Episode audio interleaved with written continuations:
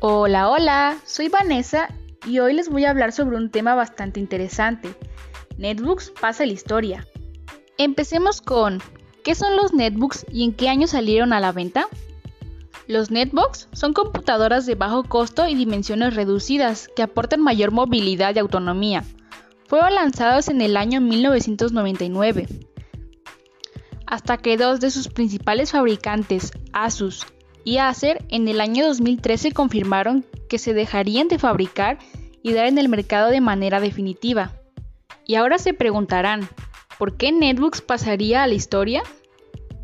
Y la respuesta es que al paso de los años hubo un gran avance tecnológico y Netbooks sería posteriormente reemplazado por los teléfonos celulares y las tablets ya que las tablets y los teléfonos celulares a comparación de netbooks tienen la pantalla mucho más grandes, son más portátiles y las baterías les duran mucho más.